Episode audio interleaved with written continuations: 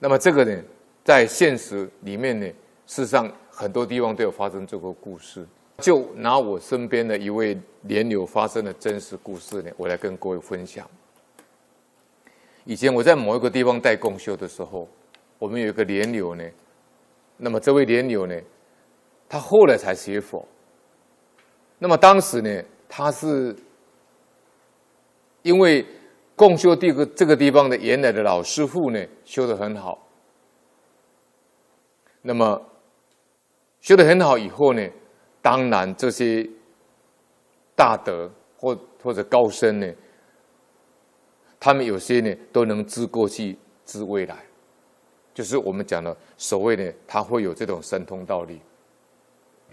那么我所认识的这一位道场的这位老师傅呢，他确实是修得的，就是说他不是一般旁门左道的神通，他确实是借修德显性德，自信所流露出来本有的天眼通、天耳通、他心通、宿命通。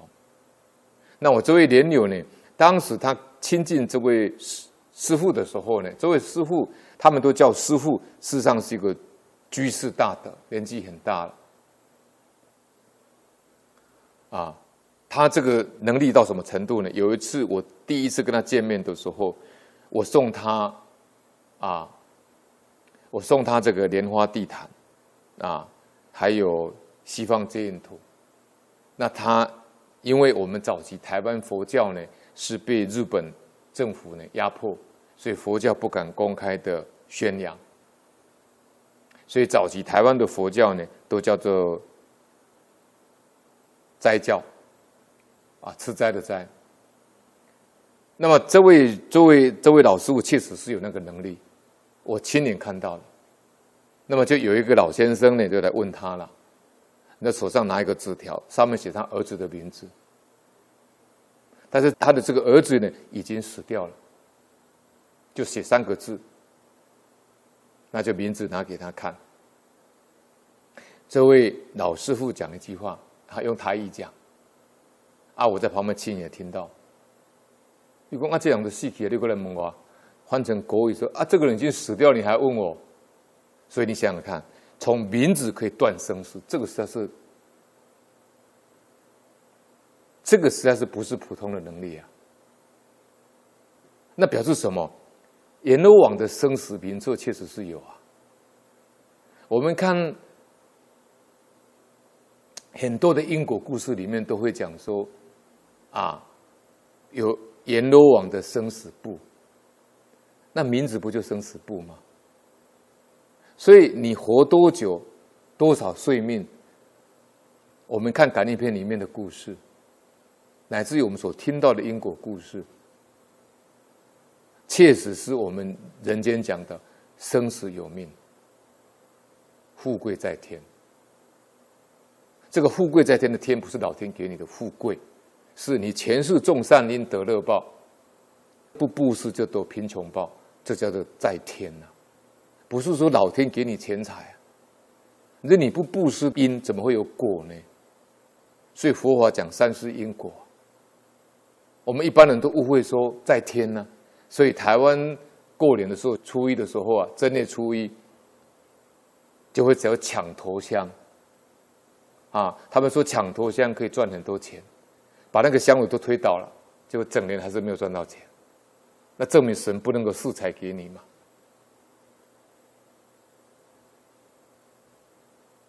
啊，《了凡四》里面讲，不独得道德仁义啊，亦得功名富贵。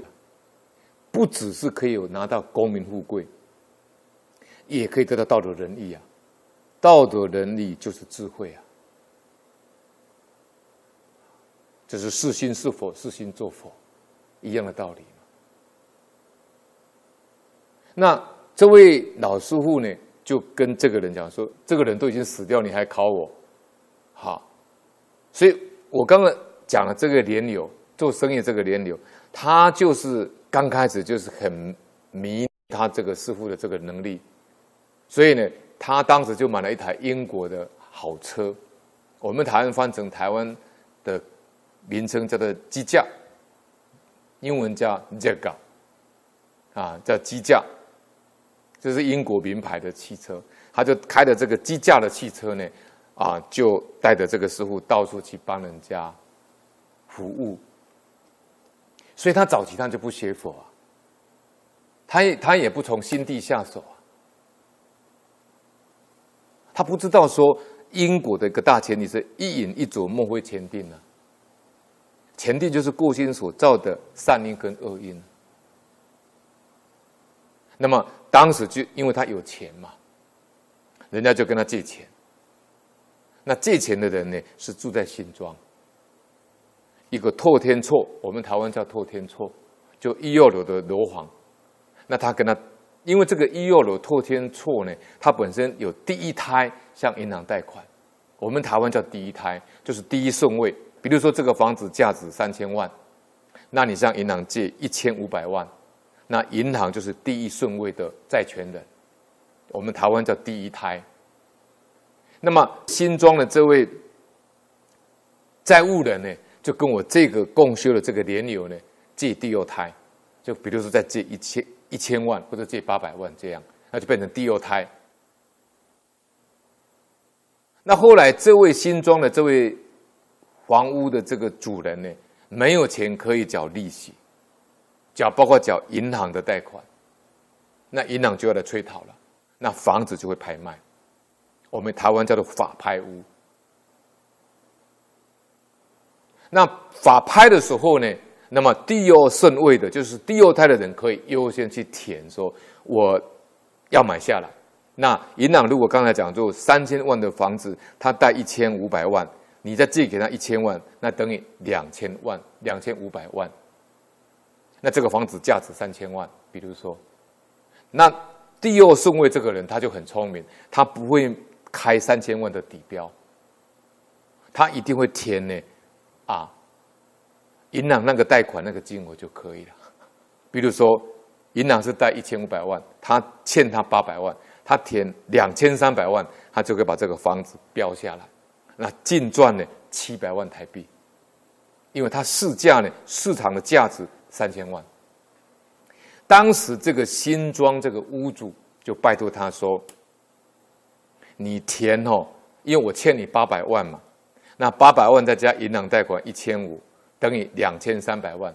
他是拜托他说，你填两千五百万，给我两百万东山再起，我还掉银行一千五百万，再还给你八百万，我还有两百万可以东山再起。”那我这个朋友竟然跟他讲说：“啊，不行，我才不愿意填两千五百万，我当然填越便宜越好啊。”啊，后来房子就给他标下来，他拿到了换主人，所以这个房子呢就是五家共有。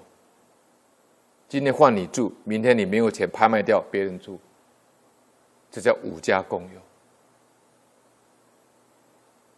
结果这个第一个主人呢，第一任的主人呢，这个屋主呢想不开，在里面烧炭自杀。烧炭自杀，这在台湾呢也常常发生这种情形，那就变成鬼魂了。鬼魂他就阴魂不散了，他不愿意离开这个地方啊。这人都有执着啊，他可能这栋房子是他辛苦赚钱买下来的房子，他对这个东西他有所坚固的执着，他不愿意放下来。这样他没有造大恶，他没有被黑白无常抓到地狱去，就他开始闹鬼了，开始闹鬼了。那我这个朋友呢，有一次在共修，那时候就跟我讲，我我在带他们共修嘛，他就说：“黄警官，我拜托你帮我抓鬼好不好？”我说：“我不会抓鬼，我只会讲经。”他说：“你不是很会讲经吗？”我说：“讲经不等于会抓鬼。”我说我不行，啊，我还跟他开玩笑说，我还蛮怕鬼的呢，啊，我说我不会抓鬼，我会讲经，我会讲道理。后来有一次啊，我在新庄地藏庵呢，就地藏菩萨的庙，大概三百年，清朝盖了到现在，啊，我蛮喜欢去拜那个新庄地藏庵的地藏王菩萨，我就在这个庙门口呢，碰到我这位朋友的太太。他整个脸都发黑，我就看吓一跳，怎么会变成这个样子？我叫他大嫂嘛，所以心里我在心里在想说啊，怎么变这个样子？原来他死期已尽。怎么尽呢？因为呢，他因果轮轮回，因果循环。后来我共修这个地方，这个老师傅往生以后，那他就没有依靠了。以前都可以问那个老师傅说：“我明年的运怎么样啊？啊，我明年应该做哪个生意啦？啊，那就有个依靠，对不对？”那那个老师傅走了以后，他就没得依靠啊。问谁？啊，又没智慧啊，以前又没有修行。好，他生意开始大败。自从买了那个房子以后，那个钱都没有赚到。就是这里讲乘人之危，破了你颠沛之际，他一定会被厉鬼索命。所以我们看感应篇是古古代的故事哦，但是现在就发生给你看，而且还发生在我旁边给我看，我朋友这亲眼我亲亲自看的故事啊。后来我在地藏看到他太太脸色发黑，我就知道说有问题。后来才知道整个内幕。然后呢，他搬进去住以后，就开始不平安了。他太太的病呢，就开始发作。为什么发作呢？因为他们后来做生意失败，也是债主临门。故事呢，短短在几年之间呢，这个故事重演，因果故事重演。因为他做生意也需要贷款，所以他又把这个房子呢，拿去向银行贷款。他钱又不够用，又去找第二胎跟别人借钱，换他跟别人借第二胎，也是他认识的朋友。然后呢，他后来缴不出利息，他的房子又被拍卖了。他一样跟上一次第一代的那个主人讲的话一样，他去拜托，现在算成他是第二个主人嘛，拜托第三个要来借他钱，那个第二第二胎那个。债主说：“你再多填两百万，让我东山再起。”那个第三位那位第三位那个屋主啊，就跟他讲一句话说：“我才不愿意这样。”他说：“我当然填越便宜越好啊。”后来房子就被拍卖掉，房子又被第三个人呢又夺走了。他只不过是住了几年而已。然后他太太就是因为这样的打击，本来二十几年都没有事的。血癌发作，后来就死掉了。死掉又很可怜，因为他已经走投无路，然后他又没有钱处理他太太的丧事，他就躲起来，跟他儿子呢切切断父子关系，因为银行会继续在追讨，从他追到达他他的小孩的薪水，银行的薪水，他小孩子在银行上班，啊。那后来我知道这个消息以后，我知道他没有钱处理他太太的丧事，因为他怕亲亲戚朋友知道，他躲起来，躲在我们新北市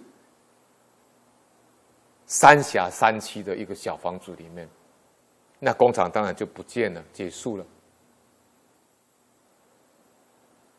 后来我就帮助他太太，包括助念在台北板桥殡仪馆。帮他助念，因为没有地方可以助念嘛，因为没有房子啊，房子全部被人家拿走了，他也没有地方可以容纳尸体，所以就在台北板桥殡仪馆助念。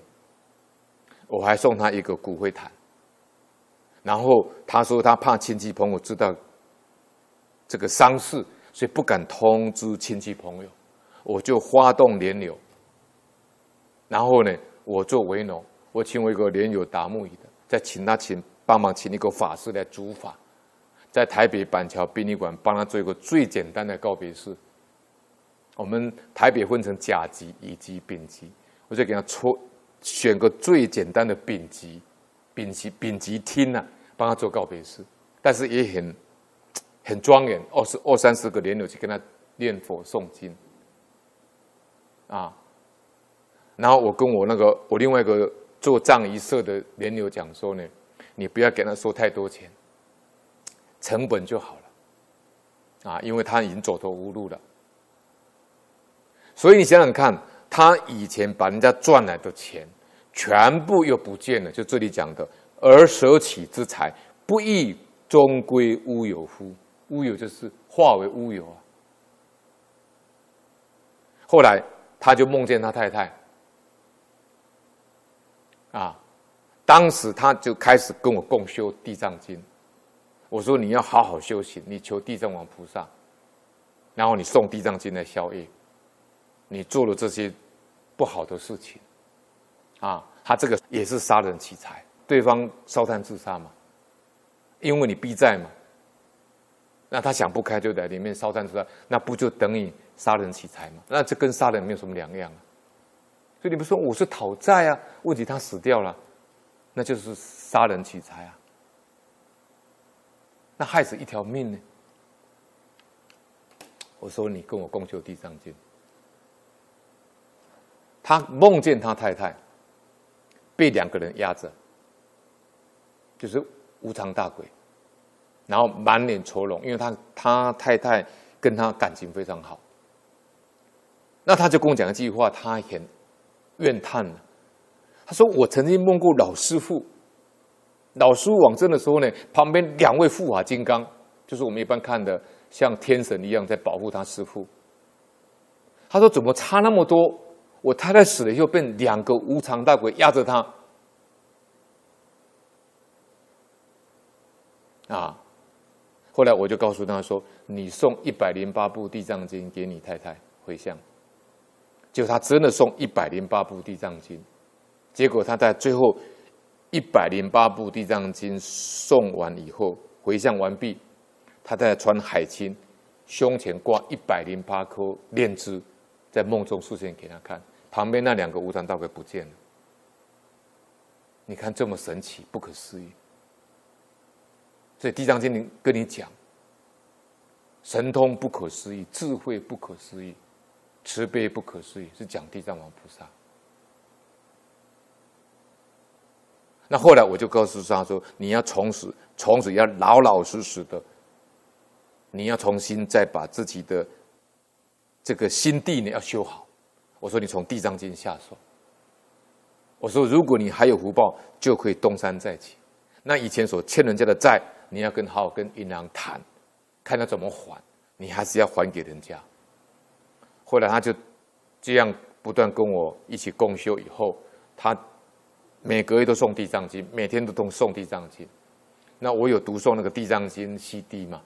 早期读诵西藏地藏经 CD，后来改成 DVD。所以他那个地藏经 CD 在车上晃晃晃到了，那 CD 带都坏掉了。你看他每天无时无刻不在诵地藏经，他没有诵就是在听。啊，他是做布料的，啊，他就批完那个那个那个那个大块的那个布料，然后再卖给这个加工厂去做衣服。他就经过这样不断的忏悔、改过、修行，然后再慢慢再起来以后呢，最后他买了一部车。那现在呢，工厂也恢复了，那机器又买回来，又继续生产，那开始又订单了，这是改变命运，就是《地藏经》讲从心地下手，这是呢真实的故事，来跟各位讲说，《感应篇》所讲的都是完全是事实。